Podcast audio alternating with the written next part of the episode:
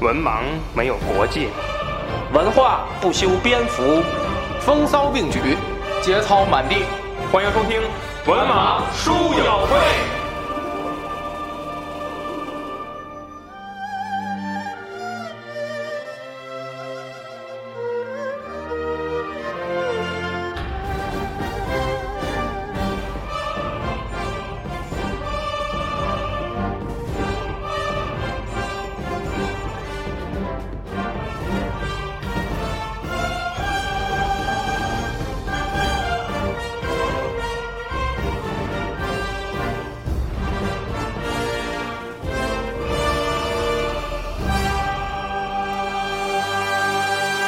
Hello，大家好，欢迎收听《文盲说三国》第二季第二集，我是子平。我是大龙。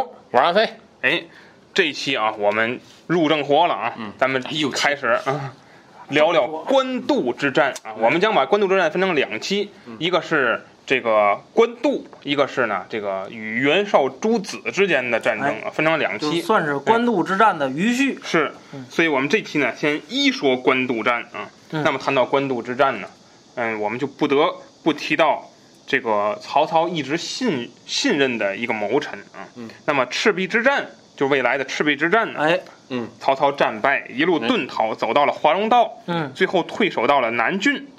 那驻守南郡的曹仁呢，设下盛宴为曹操接风。酒过三巡，菜过五味，曹操呢突然吃了俩熏一声哭了出来。那么众人很吃惊啊，就问这说丞相，你在前方失利之时如此危险，你一滴眼泪都没掉，怎么现在开始大哭呢？现在正是我们报仇雪恨之时啊！你为什么是吧？这样，曹操就说啊，哭不足以披民哎，我哭啊，是因为我哭郭家郭奉孝啊。并非哭我自己是吧？是说，如如果郭奉孝在，不使孤至此，什么意思？就是说，如果郭奉孝在，我怎么会遭受如此沉重的失败哎这呢个谋士这个脸疼啊！啪啪打脸。 不过曹操说这话，我觉得是有一定道那么理。你看前期郭嘉活着时候，包括打官渡之战这种大型的战役是，确实是辅佐着他，没没有这么一骑定辽东，哎，没有什么这个失败的时候，好像是基本上没我想起我玩有。三国志，啊攒点钱赶紧买那个延寿的药，给国家用上。 是吧？所以曹操又连说三句，说哀哉奉孝，痛哉奉孝，惜哉奉孝。那么这个郭奉孝为什么能起到如此大的作用呢？我分析啊，是因为他把人看透了。嗯，他把曹操所有的敌人都看透了，同时也把曹操看透了。嗯，那么在官渡之战比较早以前的时候呢，他曾经啊把曹操和袁绍做了一个比较，得出了一个结论，叫哎十胜十败。哎，这个请大龙老师啊来读读这十胜十败。这个说到这十胜十败呀，嗯，其实这也是《三国演义》中一个非常有意思的地方。嗯，就是好多人呐，读完之后啊，嗯这呃，可能你第一感觉啊，就读完之后啊，第一遍读的时候，嗯你可能觉得这个郭嘉多多少少有拍马屁之嫌。嗯嗯但是你第二次、嗯第三次再读，嗯你就会觉得，哎，说的有那么一些道理。是你读的越多，嗯你就会觉得这个郭嘉是真的了不起。他确实是，就像子平所言，他把袁绍跟曹操看透了。嗯你看他这十胜十败是这么说的：今少有十败，公有十胜。少兵虽胜，不足惧也，是吧？怎么对比呢？他说：“少反礼多仪，攻体刃自然，此道胜也。”哎，就是袁绍啊，讲究繁文缛缛节，是吧？这个曹公呢，这个非常的自然，是吧？待部下这个待人亲和，平易近人，是吧？第二，少以易动，逆动；攻以顺率，此易生也。嗯，是吧？桓陵以来，正师于宽，少以宽济，攻以猛究，此智生也。在治理方面，嗯他特别松懈啊，而曹公您是吧比较严格。少外宽内忌，所任多亲戚，公外简内明，用人为才，此度上也。嗯在度量方面，袁绍也不行啊，是吧？外表上好像很这个宽和待人，嗯其实他有许多的小心思，是吧？而且任人唯亲啊。你曹公您呢，任人唯才呀、嗯这就是对比，是吧？然后少多谋 少决，共得策则行，此谋胜也。嗯你看这就应了咱们刚才袁绍和大营之中和众谋士决断那点儿，是吧？袁绍他怎么样啊？也有嗯他不是不谋啊，多谋但是少决。你想了一个一堆主意，你最后拿不定，那等于没想啊，选择那不那个错的，对呀、嗯，然后公得策则行，您呢是只要得到正确的计策，立马实行，是吧？然后少专收名誉，公以至诚待人，此德胜也啊。这个袁绍沽名钓誉是吧？您呢这个诚恳待人是吧？然后少续近忽远。共虑无不周，此人胜也。说袁绍啊，他体恤下行是有范围的，他的近臣啊和跟他关系近的，他体恤他，嗯跟他这个关系比较疏远的呢，他就忽略。呃，曹公您不是嗯是吧？虑无不周，不管远远近，一律这个平等对待，是吧看？嗯连徐曹庶徐庶的老母亲都找不到， 不是，你看曹操自己不都说嘛，周公吐哺，天下归心，嗯嗯是吧？啊，天下归心，无论远近，我都平等对待，是吧？嗯哎，少听谗惑乱。嗯公浸润不行，此名胜也啊！他在这个明理方嗯面不如曹公您，是吧？袁绍什么样啊？听信个谗言啊，嗯他就祸乱啊，不是得了祸乱了啊， 他心中他就乱了，嗯被迷惑了。这个曹公呢，有许多的不管什么言语，这就是说曹操他有独立思考问大家嗯题都的。说这不行，嗯啊不不不，不是这意思 啊！浸润不行是不受嗯外界所侵扰的意思，是吧？少是非混淆，共法度严明，此文圣也啊！这袁绍啊，说白了分不清是非啊嗯是，嗯挺那个人呢，分不清好歹，是非混淆嘛。那您呢，法度严明是吧？对就是对，错就是错，嗯对吧？这也是比他高明的地方。最后，少好为虚事，不知兵要，共以以少克众，用兵如神，此武圣也。就是袁绍好干什么呀？虚张声势，虚势嘛。不知道这个兵法、这个战略战术的要点，他不知道怎么打仗。说白了，而您呢，能以少胜多，是吧？用兵如神，其实我觉得最重要的嗯就是最后这一句，是 吧？啊，你你指什么这个用人嗯呐、什么这个人的修养，这都都都没什么用啊。最重要就是最后这一点，嗯是嗯吧？你打仗你得行，是吧？共有此十胜，于是啊，少肯定败少无难矣。嗯，打败袁绍没什么难。是，其实你看啊，国家这个失胜失败论啊，几乎囊括了中国兵法思想的对各个方面。哎实际上啊，切中要害是吧？也言简意明啊。哎，那么呢，我们咱们就书接上文了啊。嗯曹操呢，在看到了陈琳写的这个檄文之后啊，头风治好了了，嗯但是呢，不知道此刻是战还是和。哎那么之前呢，有国家的这失胜失败的言论，嗯那么已经给他一些信心了，嗯，他就哎相信自己呢是有能力也有机会打败袁绍的。对但是毕竟袁绍那个实力还是很强大的、雄厚的，嗯人才济济，是不哎是？所以呢，还而要且有四周之众，嗯，还要比较一下跟袁绍具体的实力上的，是吧？一些个情况。对那么呢，他手底下呢有主战派、主和派。嗯，主和派呢是孔融为代表 的，嗯孔融当时就说了你，把城让给他吧。咱把梨让给他 吧。说这个袁绍世广民强，嗯其部下如许攸、郭图、沈佩、庞纪，皆智谋之士。嗯看出来，田丰、沮授，皆忠臣也。啊这倒是，颜良、文丑、勇冠三军，其余高览、张合、淳于琼，俱世之名将也你。从哪淳于看？琼是喝酒的名将，啊，九江 啊，这个阿那么哲和张飞在一块儿， 俩人看哈飞这，个张飞那个谁，吕布那老丈人曹豹不喝，他说厮杀汉怎能不饮酒？啊，淳于琼端着酒杯过来，啊，就得饮酒，来张将军干吧，俩人能喝到一块儿去这。养养生头。张飞一看淳于琼啊，乐得要命，这酒友啊，这个这是主和派啊，主和派其实就就觉得袁绍兵多势众，对嗯啊，所以对不容易打败啊。这个也不是说一蹴而就的事儿，哎，但是呢，有主战派。那么我们上一集的最后呢，就说荀彧嗯就是主战哎派里面的很重要的一个人。嗯，那么荀彧呢，不光是哎主战，还要点评点评袁绍手底下这些发言人。权，哎发言权，看这点评这词儿啊，我觉得跟郭嘉的有一拼。有有有相似之处这，曹操得到这人是应和的人，嗯看啊这话啊，少兵多而不整，田丰刚而犯伤，许攸贪而不治，不治之症，不嗯治啊，不不是那不治啊。审配专而无谋，冯骥国而无庸，此庶然者，事不相容，必生内变。哎，颜良文丑匹夫之勇，一战可擒。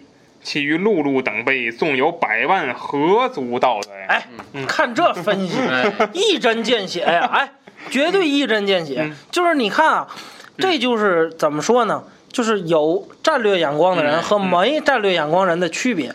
你看。荀彧所看到的，你说孔融看到了吗？他也看到了，但是荀彧还能看到孔融等人看不到的。是他们孔融只是看到什么呀？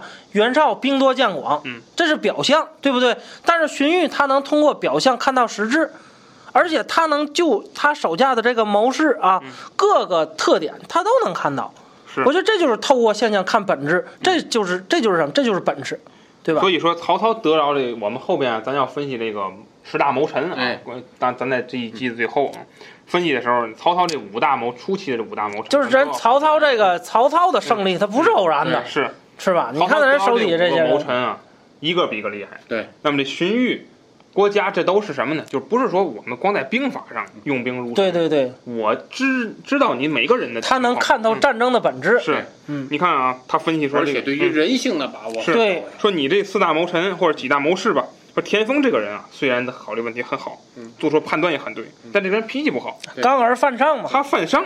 嗯他犯上呢？你要犯曹操可能还行，你只要说的对也嗯行。 你犯袁绍这 样的，袁绍外宽内忌哎嗯呦，你犯他，你总说你领导不对，领导不对，那他能乐意吗？曹操有时候喜欢这样，比方嗯说是嗯咱前期的陈琳，是吧？然后说许攸这个人啊，鬼点子很多，哎但是这个人贪，嗯，他贪了，那所以袁绍又不能满足他，所以这个人忠诚他有问题。 哎，哎，果然他最后叛变了，对是吧？他说沈佩这个人呢，忠诚是没问题，嗯但他想问题他狭隘，嗯，说他不周到，嗯，说冯骥这个人呢，忠诚也没问题，但他霸道，你看看分析的非常准确。那么一至于语郭图那都拍马屁小，我都不提那都，我都不提这个嗯人啊，是吧？一语中的，曹操呢也是下定决心要打，嗯，这场一定要打，嗯而且我觉得特别具有戏剧性的呀，嗯，就是这几个人嗯最后都栽在了他们的弱点上对，而这几个弱点恰恰都是荀彧指出的分析。过就像你看田丰这个人最后怎么死嗯的，刚而犯上，他就是在致死对，被袁绍下了大狱，然后袁绍打败仗回来，嗯给弄死了，是吧？然后这个谁许攸贪而不治，是吧？嗯他就是因为这个袁绍多说了他几嗯句，许攸一怒之下投奔曹操了。是而且还得到了一个那个他的那个是亲戚，对被对对对对对，嗯哎，然后这个沈佩是吧？忠诚没问题，但是想问题狭隘，嗯最后好像死守的时候他就是死守，然后说，呃，沈佩说许攸家人这个犯罪是怎么回事嗯儿？嗯然后那个袁绍啊，一怒之下，当着许攸的面儿就说：“嗯你他妈还在这儿跟我饶舌，还跟我献计，你家人都这德行了，你当众羞辱人，家许攸也下不来台呀，嗯嗯嗯对吧？”是所以说而你看，而而且嗯这不就是沈佩那最后在死守城池的时候，嗯，绝水，我们这城地儿是地势那么高，你绝水有何用在？啊，嗯结果就嗯所 以说想问题狭隘嘛，是吧？哎，所以这都让荀彧说中了。所以这个你有人荀彧一个人比你那几大谋士都厉害，你可别忘了，嗯贾诩还没来呢。而且你你想一到一个问题啊，嗯曹操真正打袁绍的时候呢，荀彧都没带 上，都不需要带荀哎彧的，我这就带这几个人就够你手够了够了，是吧？哎呀那你想曹操的这个呃硬软实 力，是不是？这个人脉出哎来啊，那么呢，在打仗之前呢，曹操还有一个小的顾虑，嗯，就是袁绍他可有一个潜在的帮手，是在徐州的刘备。嗯哎哎，那么我们先要把估计刘备这时候曹孟德肠子都悔青了，我为嘛要放他呢？那么首先要讨伐刘备。哎那么我们请还大有俩人在呢大龙老师来简单的介绍一下讨伐刘备的过 程。好，呃，那么曹操啊，据众谋士商议迎敌。嗯，这个咱刚才说主和败有孔融啊，孔融来了就跟袁绍跟曹操说，呃，说袁绍势大啊，咱们不能跟他打，只能跟他和啊。然后呢，这个曹操啊，咱最后他没听啊，没听他是怎么样呢？曹操换来了两个人啊，呃，叫前军的一个将军刘岱，后军的将军王忠啊，引军五万啊，打着曹丞相旗号去徐州攻打刘备啊。我觉得刘刘备当时心想，这你俩，你这元曹两家掐账，说着说着转我这儿来了，怎么？哎，那么这个刘岱和王忠是怎么回事啊？刘岱呀，原为兖州刺史，嗯，呃，到了曹操攻取兖州的时候，这刘岱就投降曹操了。曹操这个用他封为偏将，然后呢，今天呢是现在是差他和王忠一同领兵，曹操自引大军二十万进驻黎阳，嗯，据袁绍。这个手下另一个谋士程昱啊，就跟曹操说，说恐怕刘岱、王忠啊不是刘备的对手嗯啊。你看曹操特别有谋略啊，曹操说。吾意知此二人非刘备敌手，权且虚张声势。也就是说什么呀？嗯镇住他哎哎，他两路分兵，嗯自领大军去抗袁绍，派一支续兵，也不能说续兵吧，嗯就实力不太强的兵、去这个打着曹曹丞相旗号、去震慑住刘备，嗯哎先不让他轻举妄动，是，哎，并且吩咐说，告诉此二将啊，不可轻进啊，嗯待我攻破袁绍，再回兵啊，嗯一起破刘备。嗯，这个刘大王忠领兵这就去了曹。操他出手的时候，他就已经想到他能打赢袁绍，对就再回来再怎么样，哎就是他就有点像二战的意思，就还没打完了，就先想想二战结束对以后啊，，有点必胜的信心哎啊！是，那本来是虚张声势的。哎，那刘在王忠这一头呢，又演了一出抓阄儿好戏啊，咱就不提这些了啊。这这这这这两位，哎呀，那么呢，这个时候呢，出了一个事儿，嗯是吉太医啊，给曹操下毒的这个事儿，哎让曹操发掘了衣带诏的整个事件，嗯就看到衣带诏这个盟友里边呢，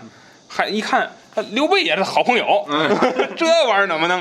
啊曹操一看真有曹刘备操，呢，脾气也不是很好，一看有刘备，那现那得了，咱来甭打吧了，啊先跟你刘备决战，嗯对吧？把你刘备彻底灭了，嗯省得你总总琢磨我。对对对对，那么呢，就引出了这个刘备呢、刘关张三个人呢分开了，因哎为他城破嘛，嗯分开了。刘备呢就逃到袁绍那儿了，哎，然后呢，曹呃张飞呢占据了古城，嗯这这个后后话有啊，咱们不嗯提了。今天我们简单介绍。那么关羽呢，就不得不在土山约三世，嗯哎嗯然后呢降曹了。所以这样这一段时间里面呢，曹操手下其实有一员大将，虎将、嗯神将，就是关羽。哎，这个时期。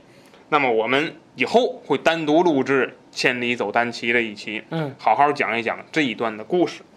那么我们不提这段儿，嗯，那么谈到真正的进入官渡之战的嗯阶段了，官渡之战是在建安五年二月正式打响的。哎，那么呢，易中天先生在讲品三国的时候呢，把它分成了四个阶段，嗯，是吧？一个是交锋阶段，一个是呢相持阶段，一个是转折阶段，一个是决胜阶段。哎嗯这是分析的还是挺一个准确的。完整的战争的全过嗯。那程。么呢，我们先谈一谈啊，第一阶段啊，嗯交锋阶段啊，大龙老师来介绍一下。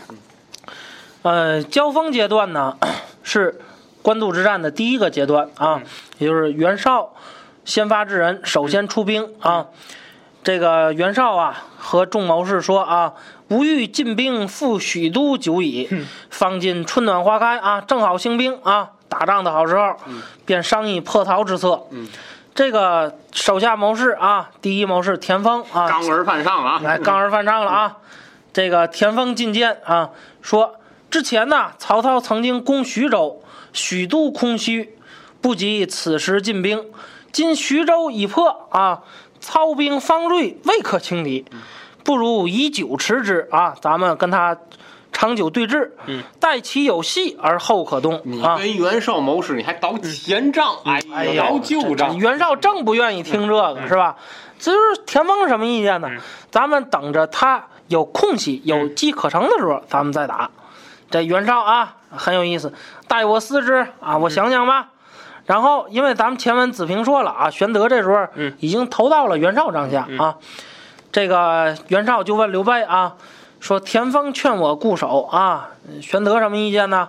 刘备说啊，哎正曹交操楼的时候，哎，曹操欺君之贼，明公若不讨之，恐失大义于天下 啊！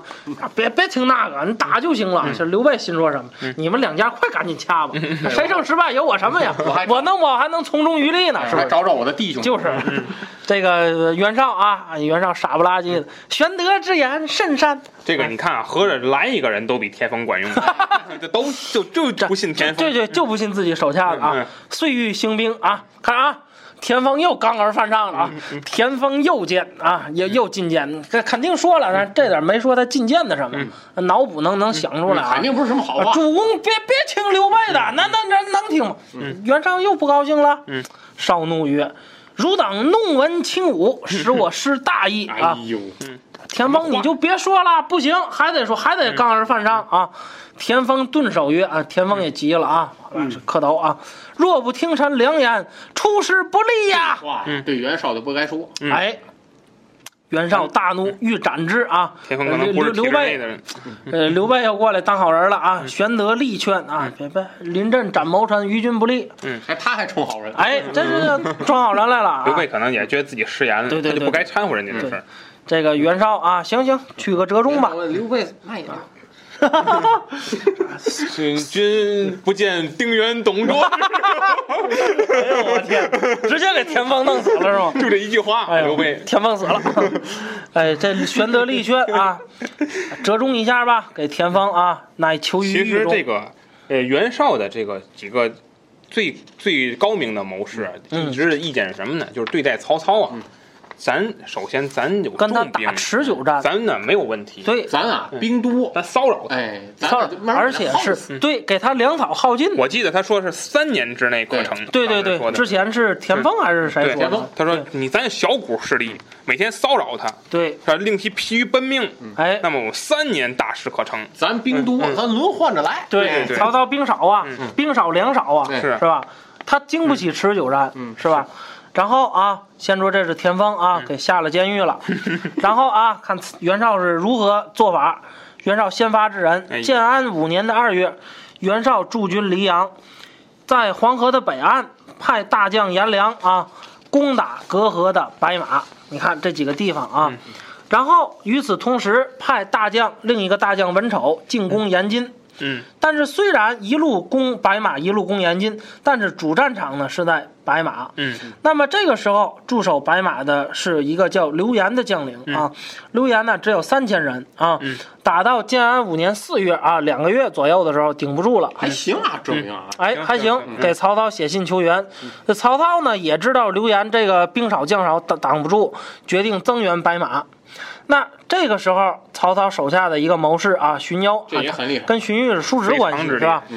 哎，二荀嘛，荀攸就跟曹操说：“咱呐，虽然白马吃紧，咱不打白马，咱们打嗯延津，什么意思啊？曹操很快明白过来了，声东击西是吧？嗯虽然白马吃紧，但是我们不去增援白马，我们这个军队先做出要这个从延津出发渡黄河，做出一副包抄袁绍后路的这样的一个姿态，那袁绍一定会上当受骗，增援延津。这个时候，我们再分兵派出一支小部队，嗯，哎，去增援白马，而且增援延津的，就是假装打延津的这个大部队，还要大张旗鼓，让袁绍的侦察兵知道，写篇檄文，嗯哎，这这这就没有 啊，哎，所以说。这个时候果然如荀攸所料，袁绍的侦察兵马上回去报告，是吧？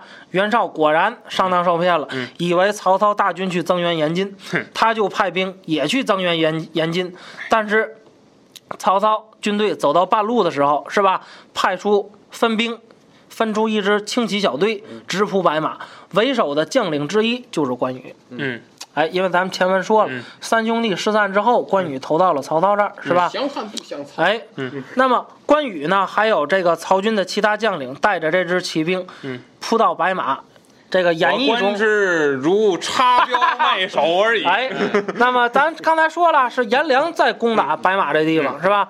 颜良措手不及，被这个谁关羽一个单包给包，哎把把抱死了，抱死 了，是吧一？不相， 哎，这时候啊，这直到现在，袁绍才发现上当，是吧？中了曹操这个声东击西之计，然后他转过手来，就赶紧派刘备和文丑转过来拦截拦截曹军。然后这个时候呢，曹操也很清楚，白马这个地方虽然解围了，但是这个地方不能再守，袁绍一定会反扑过来，而且白马一定会守不住，因为这个地方粮少兵少。那么袁绍一旦得了白马之后呢，啊，以袁绍的性格是一定要拿白马城的老百姓出气，要屠城。哎，这个时候曹操做了一件很为人称道的事情，他决定带着白马的老百姓，沿着黄河往延津走。嗯，那么咱们读《三国演义》也都知道，刘备最有名的携民渡江、是吧？他在打败仗的时候要带上老百姓，但是很少有人知道，曹操撤退的时候，就是在这一处，他也是带着百姓走的。嗯嗯，结果怎么样？和刘备携民渡江的时候一样，你带着老百姓，机动性很差，走的当然就慢，是吧？结果就撞上了这个刘备和文丑的军队。嗯啊，那么这是曹操的表现。那么咱们再说袁绍在这一战中什么表现呢？ 袁绍在此战之中啊，可以说是连番失误。多次茅塞顿开。哎，这个咱前头说了啊，颜良被关羽给斩了，是吧？这个时候啊，袁绍帐下出来一个人啊，文丑。文丑跟袁绍就说：“我跟颜良啊亲如兄弟，他今天被曹贼曹军所害，我得帮他报仇雪恨。”我去啊啊，！袁绍一看大喜啊，非汝不能报颜良之仇啊！吾与十万军兵啊，拨给你十万大军，哦十万人，哎，兵渡黄河追杀曹贼。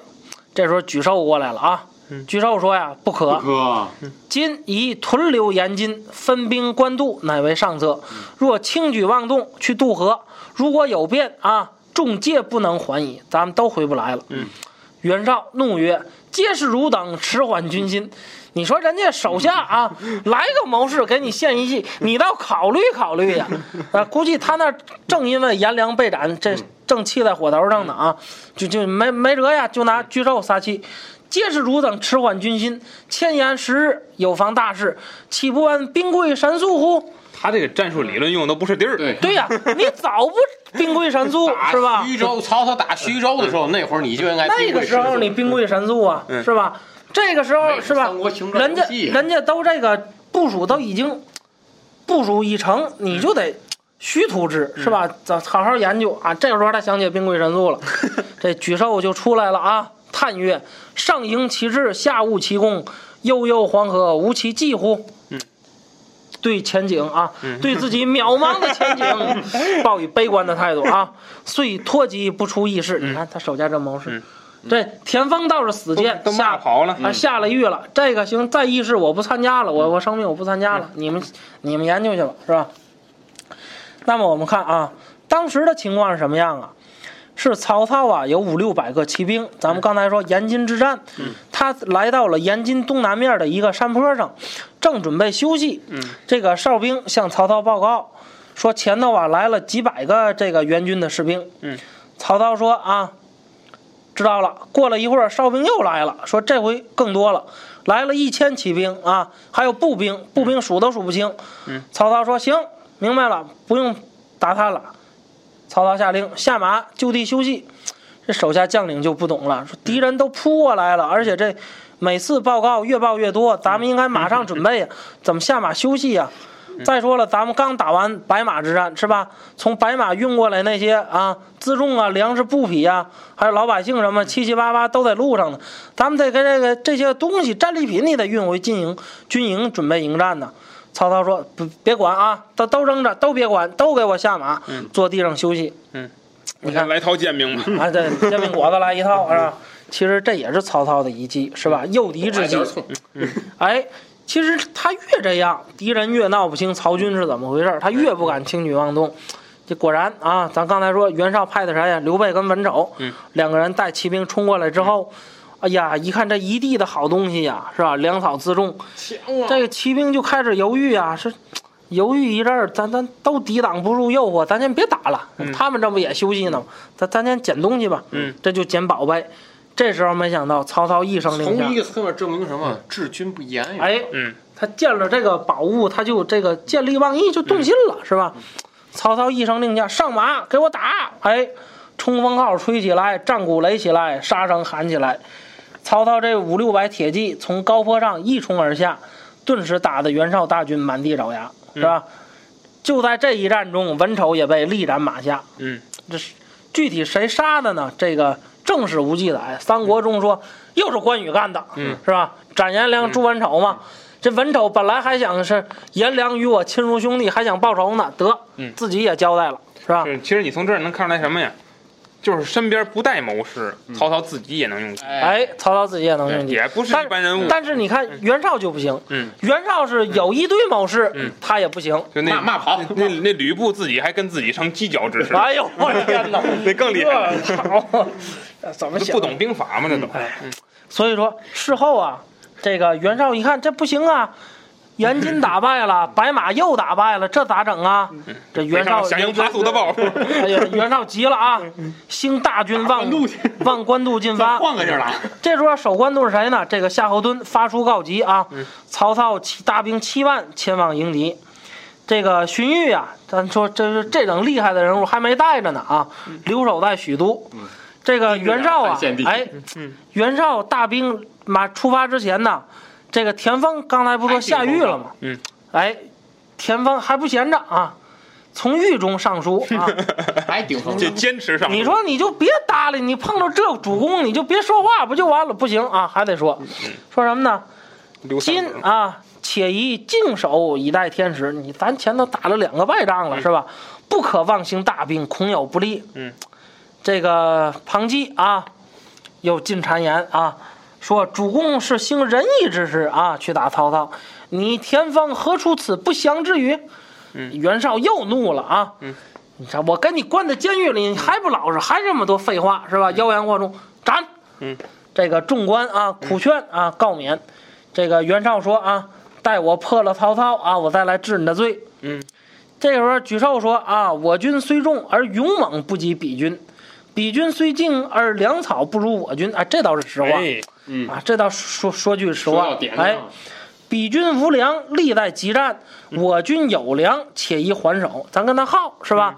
若能旷以十月日月，则彼军不战自败。这倒是一条好计，嗯嗯是吧？你看袁绍听了没听呢？袁绍的没有反应是这样啊：少怒曰：“哎，他怎么总怒啊？我就不明白，从开头就一直在怒。”不让他打他难受。嗯就就没听到啊，少喜悦就没有啊，哎不管刘备一说大喜， 不管哪个郭谋郭郭士一说，哎哎，就一直怒曰啊，少怒曰：“田丰慢我军心，我回日啊，班师回朝的那天必斩之。汝又安敢如此？啊，你怎么也敢这么多废话？”跟左右说啊，你不也废话多吗？给沮授所进军中啊，待我破曹之后，与田丰一体治罪。嗯什么人？就这两个呀，还有点主意的，是吧？一个直言敢谏的，嗯一个还能稍微看破点儿哎事情的，嗯让他都给锁起来了。于是下令起大军七十万，东西南北周围安营，联络九十余里，嗯声势浩大，浩浩荡那荡，我直奔官渡。我们谈到官渡这战的时候呢，我们先谈一个问题，嗯，就是打仗就是打钱，钱就是打对粮。哎，那么我们从咱们当时的这个地图上分析一个事儿，嗯就是曹操他打完白马之后，他为什么撤军？嗯，想过这个问题吗？他为什么要撤军？因为补给线的太长长度问题。哎，如果在白马打的话，对袁绍有利，嗯而曹操的补给线长。嗯，那么曹操撤回去呢？撤回去之后，那么对收缩一下嗯对曹操来说补给线就短了，但是对袁绍来说，他得过河，哎他几十万大军的补给，他要拉长这个战线。对，嗯那么袁绍总觉得什么呢？我这一口气儿哗踢秃噜给他都灭了。哎打仗不是那么打的嗯，对不对？他太很天真嘛，嗯所以他不但拉长自己补给线嗯，也使自己陷于这种危险的境地之中对。赢了怎么都好说，还是那句话，对嗯赢了怎么都好说。但一旦僵持下去的话，对谁都不好。急则嗯呃将则缓则呃将则有变啊。是，所以呢，战争呢就进入到了下一个阶段。那么在下一个阶段之前呢，袁绍呢在列阵官渡的时候呢，取得了一点点小的胜利。我们请哎安飞老师来讲一下。嗯，就是七十万大军齐出之后，嗯就双方都没有退路嗯啊，袁绍不能退，一退就乱，嗯呃，曹操也不能退啊，就没没地儿可退了，嗯，那么最开始呢，就是就古代打仗啊，讲究一个摆阵嗯啊，嗯这个这个啊，敲这敲起这个军鼓啊嗯，然后就非常扯淡的一幕就出来了，嗯，结果曹操呢在马上用鞭子指着袁绍，嗯，吾于天子之前保奏你为大将军，嗯今何故谋反？嗯啊，他给曹呃给袁绍安上一个反贼。嗯哼曹操说：“如脱名袁汉袁绍呃袁绍如脱名汉相，实为汉贼啊，罪恶弥天，甚于莽卓。哦，王莽啊，乃反诬人造反也。哼好，曹操说：“吾奉诏讨虏。”嗯，然后袁绍：“吾有一代诏 讨贼，哎，这俩人厉害哪啊！都看谁都有招招，。嗯看谁都有招。啊吾今奉诏讨虏，看那电视剧嗯，吾奉诏讨虏，然后袁绍还，吾奉一代诏讨贼， 这哥俩俩人一边拿出一个，孙猴那是我这葫芦是公的，你那葫芦是母的，你叫一声我孙兴哲啊不进啊那个孙兴哲一射进去了，就这个。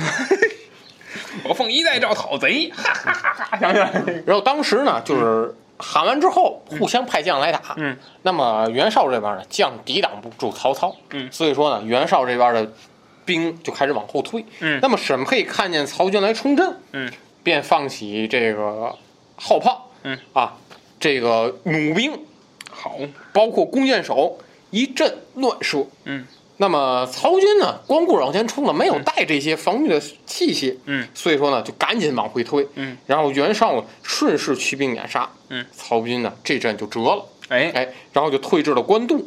那么曹操呢没有收手，嗯，他在逼近官渡的这个地方下寨，嗯然后沈佩献一计，就说啊，今可拨十万兵守官渡，然后呢，在曹操的寨前呢，这个筑起土山，然后居高临下放箭，建塔，哎哎，哎，然后呢，那个发展科技那状态，哎，曹操若弃此地而去，那么就可得了这个隘口。当时从地光图上爱隘口，啊，隘口嗯这个官渡啊，是许昌一个，呃，许昌之前非常重要的一个这个隘口嗯。如果官渡丢了，那么对许昌危如累卵。嗯那么袁绍呢，从其计，选精壮军人啊，精这壮男子，啊，筑土山。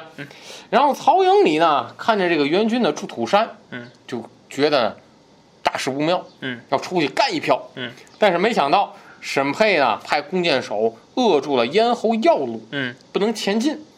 十日之内，土山五十余座。啊人家这个你不是个建塔，你琢磨，嗯你你大本门口有不是建塔，还出不来兵，这像这这可以说把所有的战略死角用弓箭都能封锁封锁死，然后啊，弓箭手在上放箭，嗯曹军大惧，怎么办呢？顶着这个盾牌，嗯啊，出防都守出不来嗯，啊，没法出来，而且箭如雨下就可以把草船借箭那个嗯啊，箭如雨下箭，都借过来，然后反正援射回去，援军大笑，援啊军大笑，大笑，曹军顶着稻草人儿出来了。援军呐喊而笑，呐喊而笑，哈哈哈哈！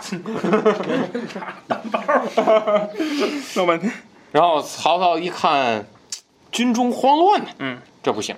嗯然后刘烨这个人啊是有点这个谋士，谋士，而且还有点嗯还琢磨这个发明创造。这科技嘛，我不是说这发展科技阶段这 两两个本，嗯，刘烨说：“做发石车为破制，哎，什么呢？意思呢？霹雳车，霹雳车就是这个石头呢，就是这石选择石头放在这个霹雳车上哎，然后通过这个车呢投石把石头投过就是去，投石器，哎，投石器。那么对着这个， 土山，哎 那几个人就上 啪，在上头还射，然后咣一下，然后呢，在弓箭手射箭的时候拽动这个投石车嗯，他因为是弓箭手在高处没处躲，所以说呢死伤无数。嗯有，援军管它这个叫霹雳车，哎，这有点那个这个科技战的，哎，可以站啊。有点儿有点儿。呃，援军呢就不敢登高射箭了。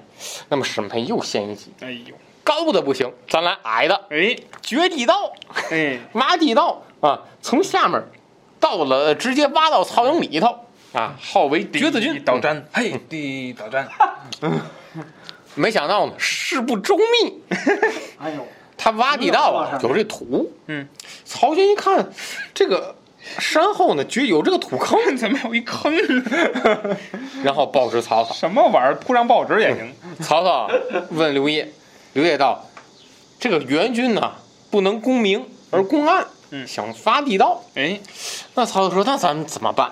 人家说：“这个，呃，刘烨说好办，嗯围着咱的营啊，挖这个长这个哎涧。刘烨是一个工程战的这个哎，战略机械专家， 他可能是公输家的人，估计是。嗯学咱啊着围着这个营啊，就像这个挖护城河一样。哎，哎，挖长堑，挖长堑，嗯，那不就没有用了吗？哎，果不其然嗯掉，沟里援军呢，挖到了堑边儿不能入。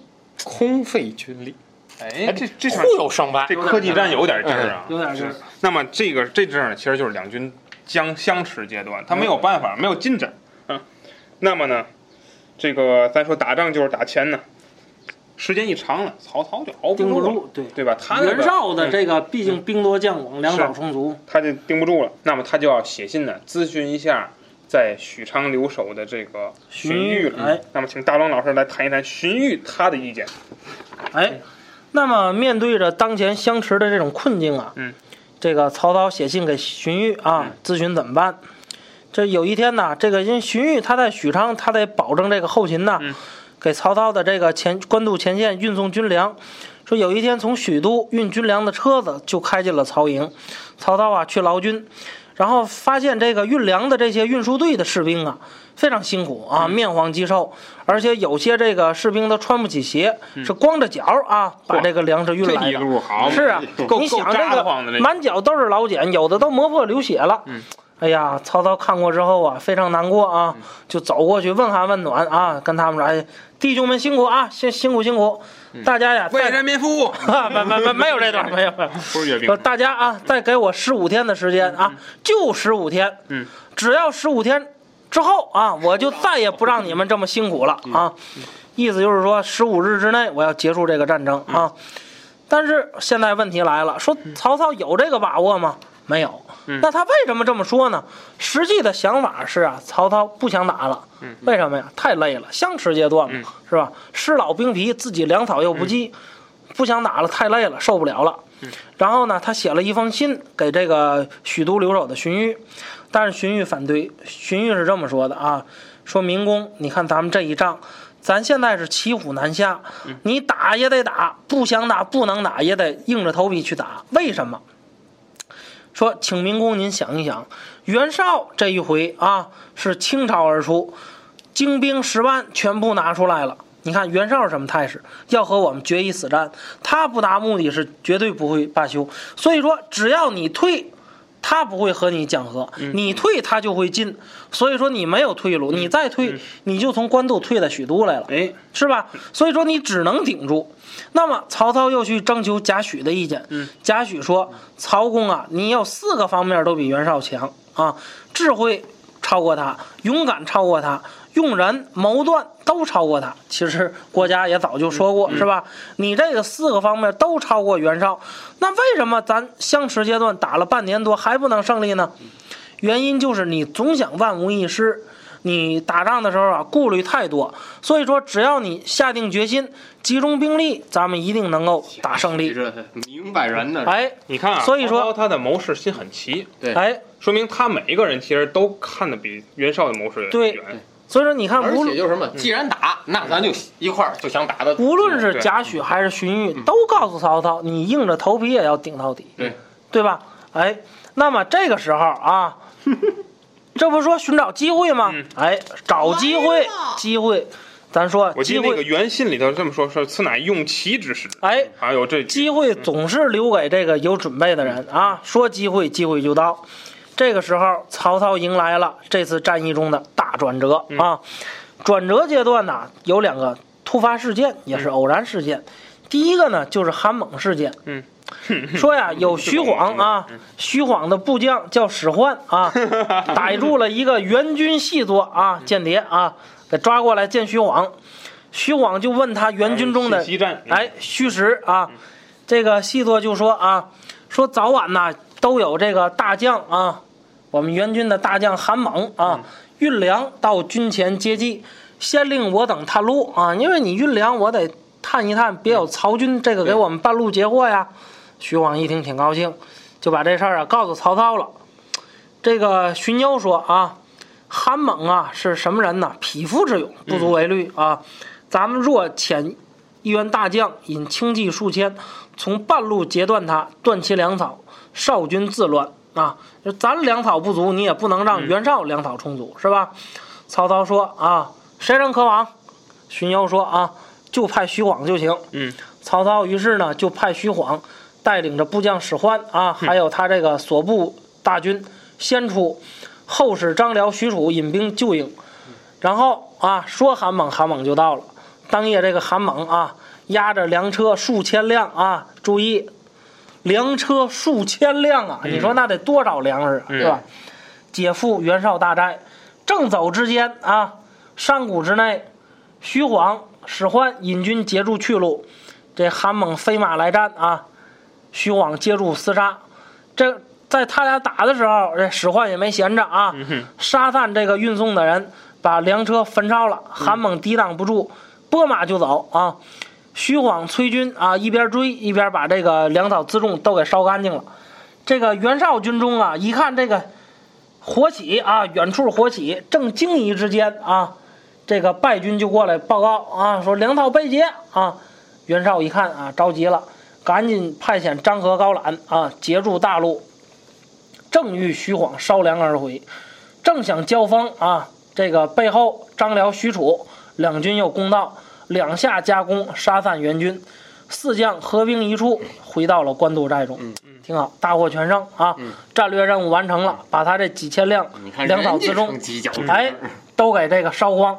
曹操大喜啊，众将重加赏劳，又分军于寨前结营为犄角之势。看人家这犄哎角，，所以说你看第一个突然事件的发嗯生，其实就奠定了袁绍失败的基础。什么呀？哎，给他的粮草烧干，嗯是吧？而且他补给线又长，哎，对是，所以说这就造成给袁绍这个补给造成了非常大的一个困难。那么第二件事儿啊，紧接着就发生了许攸叛逃的事件。嗯，许攸本来是袁绍手下的人，那么他去叛投曹操，为什么呢？嗯对于这个原因呢，有三种说法。第一种说法说是许攸贪财啊，袁绍啊，可能这个呃这不是说袁绍对部下这个什么外宽内忌啊，嗯嗯可能工资给的少啊，这许攸不干了啊，嫌这个工资少，跳槽吧，嗯投奔曹操去了。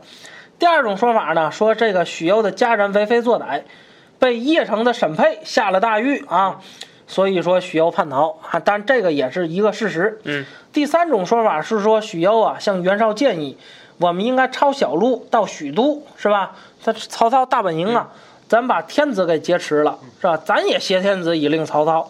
嗯袁绍不采纳，其实实际上这一点啊，挟天子以令诸侯”这词儿就是从他这儿来的。对，哦，曹操那儿一直叫“奉天子子以以令不臣，不臣哎，”这么个词儿。嗯对，所以说，但是这条建议呢，袁绍也没采纳，嗯所以说，哎，许攸就逃了啊。也就是说什么呀？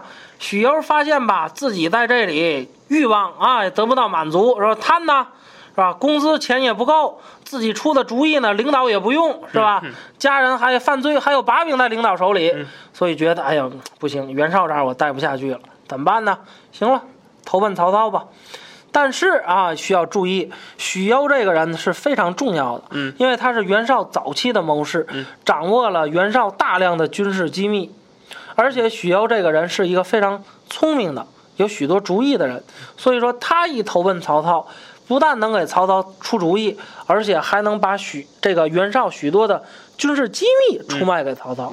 所以说，曹操拍手大笑，是吧？一看许攸来了啊，说三国中这个有个段子嘛，曹操鞋都来不及穿，是吧？啊，出去跑出去迎接这个子远，是吧？那么许攸刚到曹操这儿，就给曹操出了一个主意、啊，火烧乌巢。嗯为什么呢？乌巢这个地方非常重要，它是袁绍囤积军粮的地方，是个粮库啊。所以说，你曹操粮草不够用，你得想办法让袁绍他也没有粮草，是吧他那？个七十万的大军，哎，对呀、嗯他他这个七十万大军要没有粮草的话，比你这还还不好解决嗯这个问题。所以说，曹操采纳了许攸这个建议啊。你看，许攸在袁绍那儿得不到重用，嗯到曹操那儿刚一出主意，人曹操采纳是吧？派骑兵突袭乌巢，一把火啊，把袁绍的这个乌巢军粮屯粮重地烧了个一干二净。那么从这儿咱们就看出来，这个袁绍啊，确实不会用人啊。许攸，咱们刚才说了，他和曹操过去啊，小的时候啊，就和曹操认识啊，两个人关系就不错。那么后来呢，他在袁绍处当谋士，是吧？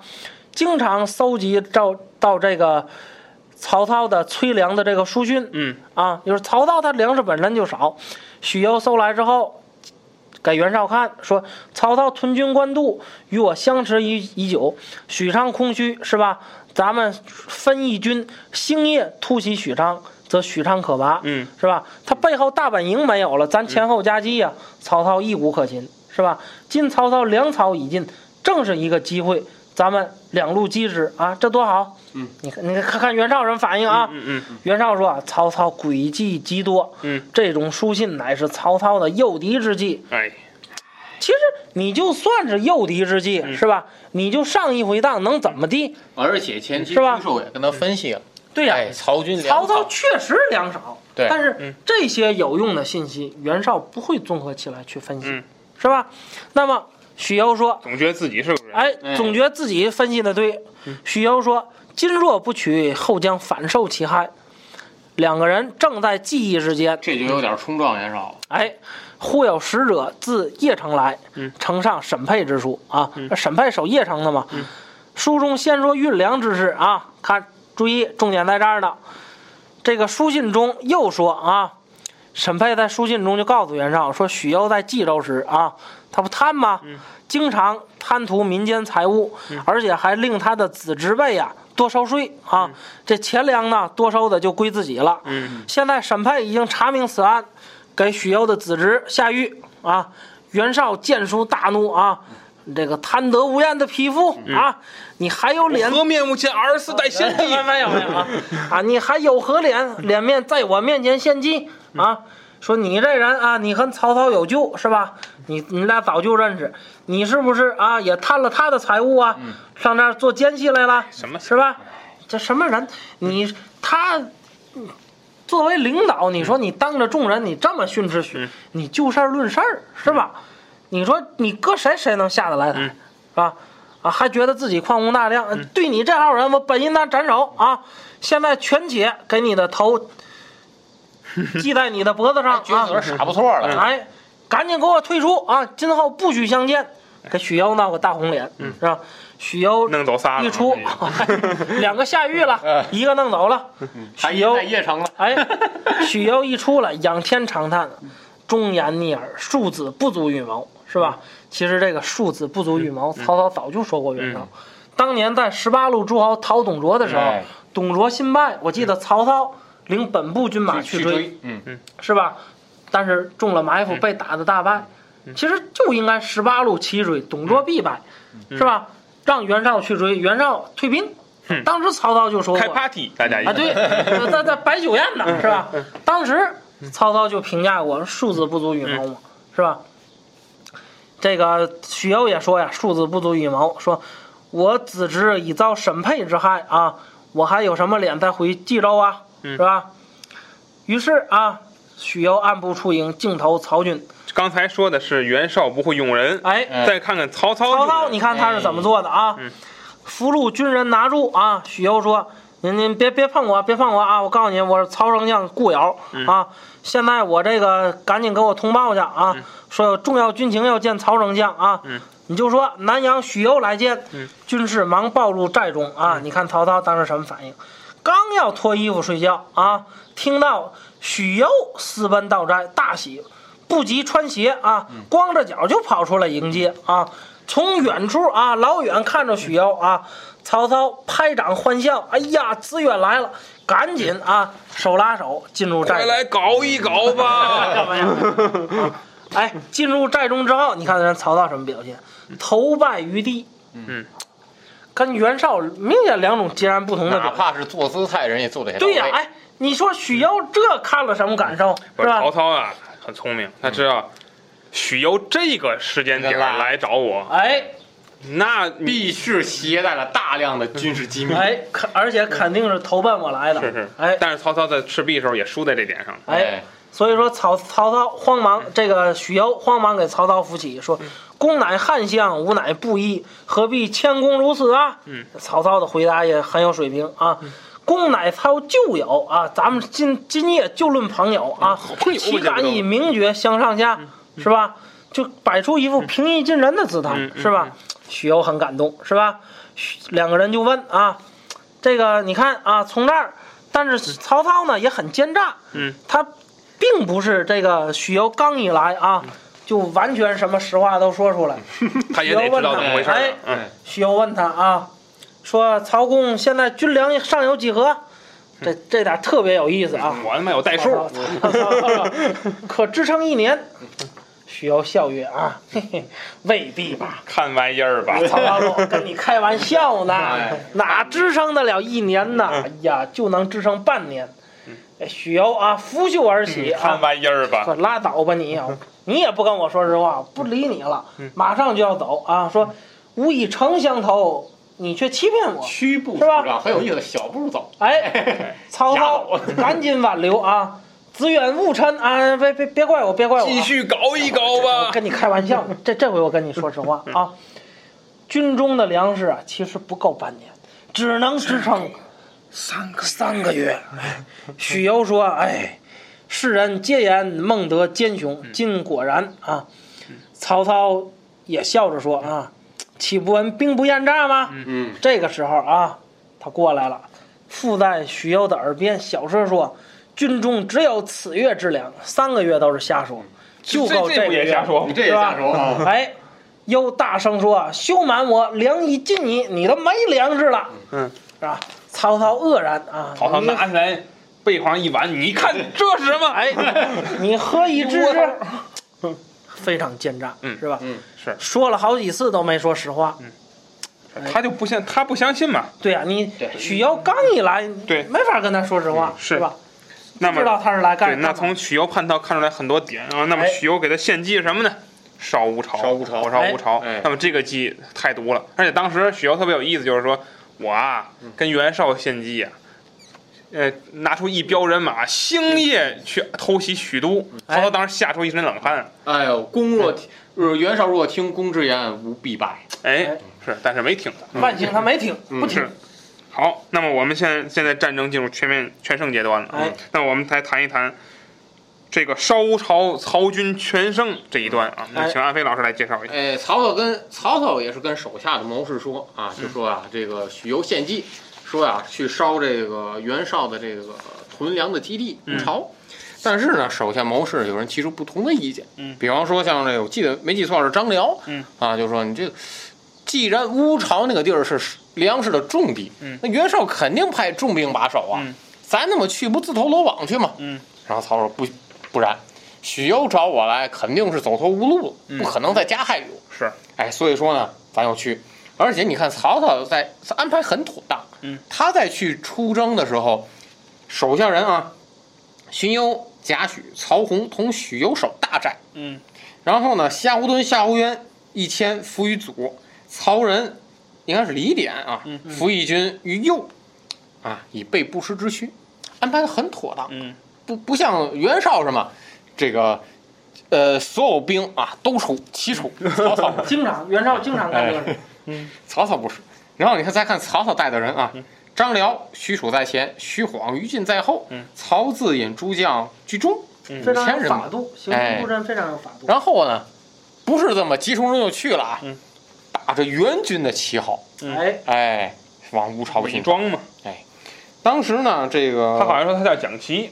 是哎吧，对对，对对对，嗯沮授呢在援军大营看见关兴嘛，古代是信这个关兴，这怎么关的我就不再细说了啊，就说大祸将至，嗯，赶紧连夜这个求见袁绍。有这个迷信的成分，哎，当时呢，袁绍醉卧，你就看袁绍啊，喝酒啊两兵打仗，两军阵前你还喝酒，革命小酒天天醉。啊，你看这淳于琼嘛，啊这不这元军风格。哎这个哎然后呢，沮授进谏说，所以说这个袁绍后来把淳于琼给鼻子给削了，嗯写上个“不是乌巢不是醉鬼”四不个是，字。那是那曹操干曹操的啊，曹操干的。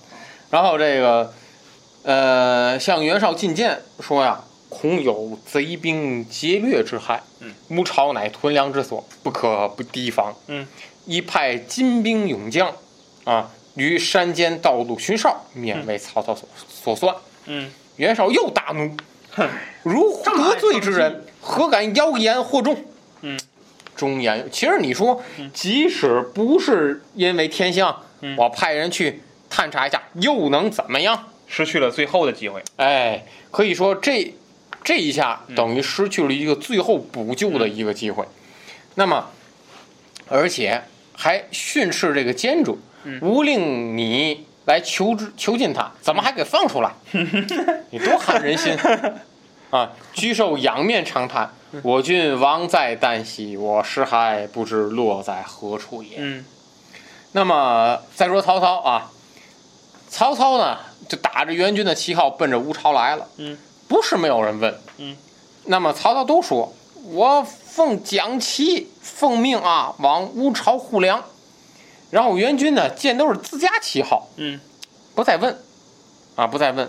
那么到了乌巢，曹操呢，曹操呢就开始放火。嗯那么当时驻守这个乌巢的是大将淳于琼，嗯饮了酒，啊，醉卧帐中，哎，听到有声音响，嗯还起来问何故喧 闹？哎，结果直接被拖翻了。嗯，那么有运粮的，像什么赵瑞、运粮方回，嗯，看见火起，急忙来救。那么曹曹军飞报曹操，哎，就说贼兵来了。嗯，曹操大喝一声：“诸将只顾奋勇向前，但待贼至背后，方可回战。”嗯，结果援军大败。嗯那么被捉到的这个淳于琼呢，曹操命令割去耳鼻手指，扶嗯属于马上，放回原营与休止。哎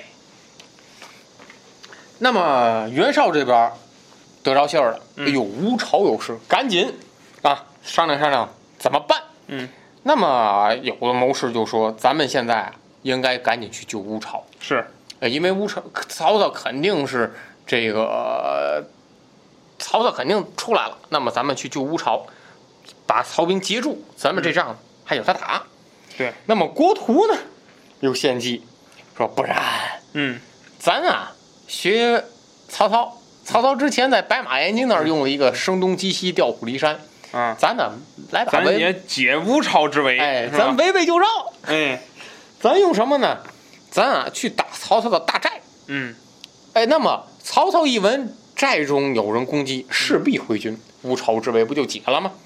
当时张合、高览还说了：“哎呦，不然，嗯，以曹操这样的这个用兵的手段，嗯寨内必然有伏兵。嗯，”袁绍不听，哎，你看这有意思啊！袁绍刚才大龙介绍那段，袁绍嗯还那什么，曹操向来诡计多哎端，这阵儿就没事儿了。没事儿了，喝酒了。嗯，嗯 这玩意儿能不能？然后呢，派张合、高览嗯引军五千击曹营，蒋奇呢引兵一万救乌巢。嗯，那么曹操杀这边杀完了啊，嗯穿上这个淳于琼的这个衣服 啊，扮作淳于琼部下呢，还收军回寨。嗯，正好遇上蒋奇军嘛。嗯蒋奇问之，说是这个乌巢啊败军奔回。嗯蒋奇呢不疑，就催马就过去。结果张辽、许褚大喝一声：“蒋奇休走，休走！”嗯啊，杀散了蒋熙之兵，而且呢还派人伪报，嗯说蒋熙呢已经救了乌 巢了。哎，袁绍还真信了啊，嗯不再往乌巢添兵了。哎，你看袁绍军都特别实 在，哎，说是嘛就是什么，说什么都不疑。 哎也没也没个暗号什么的啊，是的，哎也没对 你个暗看号。前面啊，这这个去乌巢装作蒋奇的人，袁绍军不疑。嗯，然后装作淳于琼的人跟蒋奇说，蒋奇也不疑。然后回去回报袁绍，袁绍还不疑嗯说乌巢已经解围了，也不疑。特别实 在，特别天真。这是这是一哎一心啊，非常有这个诚信的人，嗯结果张合、高览以诚信治天下。打曹营，结果正应他俩自己、嗯自己说的话。嗯结果呢，夏侯惇、曹仁、曹洪，三下齐楚，根本打不了。哎嗯，那么张合、高览呢？你想他五千人呢，嗯夺路而走。那么袁绍呢？这边看见淳于琼回来了，耳鼻皆无，手足尽落。嗯，袁绍问：“你怎么丢了乌巢？”败军告曰：“淳于琼醉卧，不能抵抵抵敌。”嗯，啊，袁绍怒，力斩之。嗯，然后郭图呢？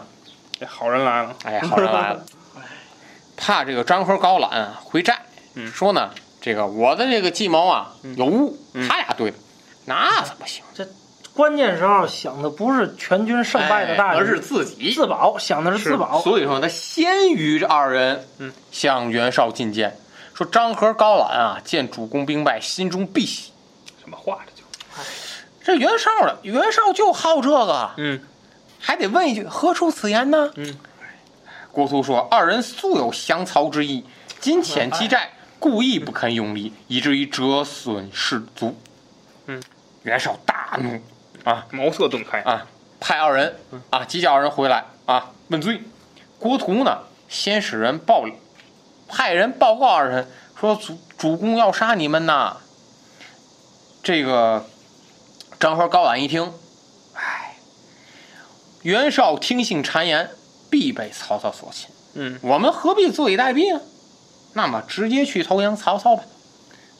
张合还说：“吾亦有心久矣。”实际上，我觉得不是有心久矣，而是什么？是是在事在人为，逼的，嗯，逼的二人不得不降曹。这袁绍步步错啊，不没不办法。没办法，啊，这个曹操呢，一看二人来降，嗯，开营门，嗯当时夏侯惇来一句：“张高二人来降，未知虚实啊。”嗯两人夏侯惇那个计谋，但是能想出来不容易水平啊。曹操说：“吾以恩遇之，虽有一心，亦可变矣。善于收买人心。”嗯，结果啊，到了这儿，还曹这个张科高览还都升官了。嗯，由此又得了张科高览，又烧了乌巢梁。嗯，袁绍大势已去。嗯，实际上这阵儿啊，就是就像什么这刚才说那许攸，嗯像张合、高览，这肯定是真相，这个状态肯定是真相。对，没命了，不对像。对，他不是说回去就是死。啊是。那么呢，最后进入了决胜阶段，哎我们叫声东击西，破本出啊，由大龙老师来介绍。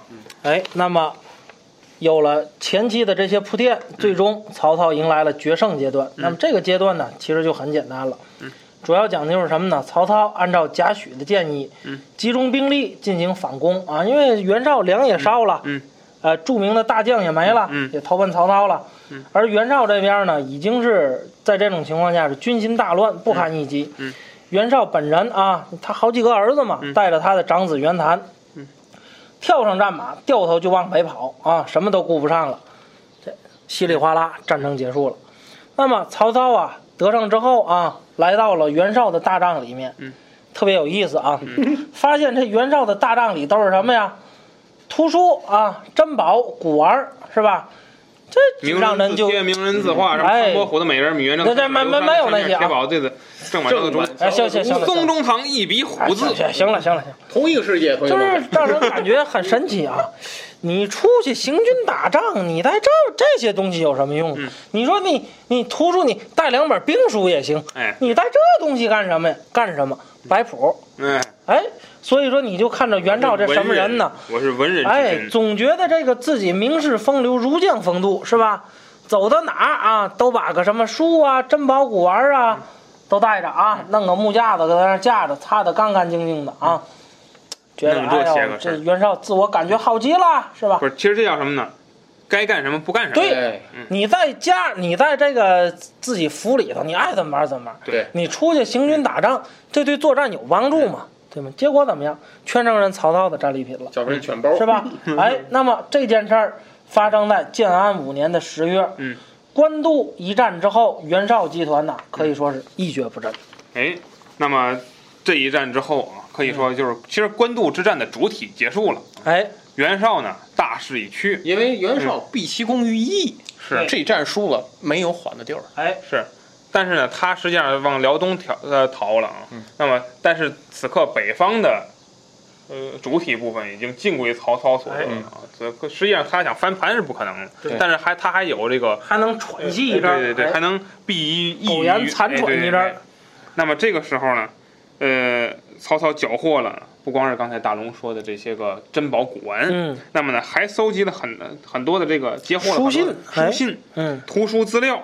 发现呢，很多都是什么呢？就是自己手底下这些人呢，哎写给袁绍的，也通说白通敌之心。对，那一般人的反应是什么呢？就是说这些啊是重要的证据，嗯我要一个一个检查出来之后呢，我要来个大整风啊！但是没想到呢，曹操把这些攒到一块儿呢，付之一炬。那很多人就不理解，说这个陶丞相啊，他你这个这个太重要了，你为什么要烧毁它呢？曹操说什么呢？说，哎呀，实际上我跟曹袁绍作战呢，我心里也没底，我还不知道谁赢谁输呢，是不是？你说呃，当时呢，我属于弱势群体，是吧？大家都投靠袁绍，是吧？这个也情有可原。你说、呃当时都弱的时候呢，我甚至都和曹呃袁绍进行往来，更别提其他人了。所以何必这个把这些事情呢拿在手里呢？对不对？其实你说曹操心里怎么想，咱到现在也不知道，没人知道对曹操心里真的怎么想。但是曹操这一手做的，可以说确是确实漂亮，确实不哎错，做的。你说从此以后，你说谁还不死心塌地跟着曹操干，对嗯对不对？是这么一个上司，这么一个领导，对不对？所以这呢个，做事儿让嗯让人感觉很舒服。心服口服。哎，所以呢，在如此复杂的战政治斗争中，曹操懂得什么呢？啊、难得糊涂，哎难，得糊涂。睁一眼闭一眼。哎，就是做说，得你好该嗯精明的时候精明，是是吧？该装糊涂的时候就是糊涂。那么我们说袁绍兵败逃走，那么呢，沮授因为被囚禁了，走不走不掉啊，所以被曹操的人马给抓获了。嗯，以前呢，曹操就认识沮授，是吧？所以呢，这个一见到曹操之后呢，沮授就说说这个受不降也，就我不投降你曹操。曹操就说说原本出无谋，不用君言，君何上执迷也？说吾若早得足下，天下不足虑也。然后呢，就把他呢后代到军中。嗯可是呢，沮授却偷了一匹马就跑了，就投奔袁绍。哎，曹操一生气就把他给杀了。杀了之后呢，又后又后悔说：“哎呀，吾杀忠义之士也。”然后呢，又厚葬，葬于黄河渡口，嗯其曰：“忠烈居君之墓。”这个呢，我觉得就是曹操必须做的，哎，有就是说姿，态，不是你想，啊，您都这么死心塌地跟着袁绍，我必须得杀你。对，但是我杀完我得摆个姿态，对，对吧？我得啊，假装我后悔了又。对对哎，对，你看历朝历代如此嘛，对不对？哎你就是说不是二主那种忠君、哎忠忠臣都要杀掉，杀完之后杀掉之后再再，哭，再追葬。对对对，哎 那是必须的，啊哎，是吧？那么袁绍逃走之后去哪儿了呢？那么他和他的家人是不是还要再反击曹操呢？嗯，咱们下回再说。袁绍，我奉天子诏书讨汝。孟德，我奉密诏讨贼，哈哈哈！嗯，我奉遗诏讨汝，呃，我奉矫诏讨贼，我奉驾诏讨汝，我奉牌照讨贼，我奉快诏讨汝，我奉护照讨贼，我奉燕诏讨汝，我奉裸照讨贼，我奉被诏讨汝，我奉床照讨贼，我奉斫诏讨汝，我奉灯照讨贼，我奉口诏讨汝，我奉胸照讨贼。你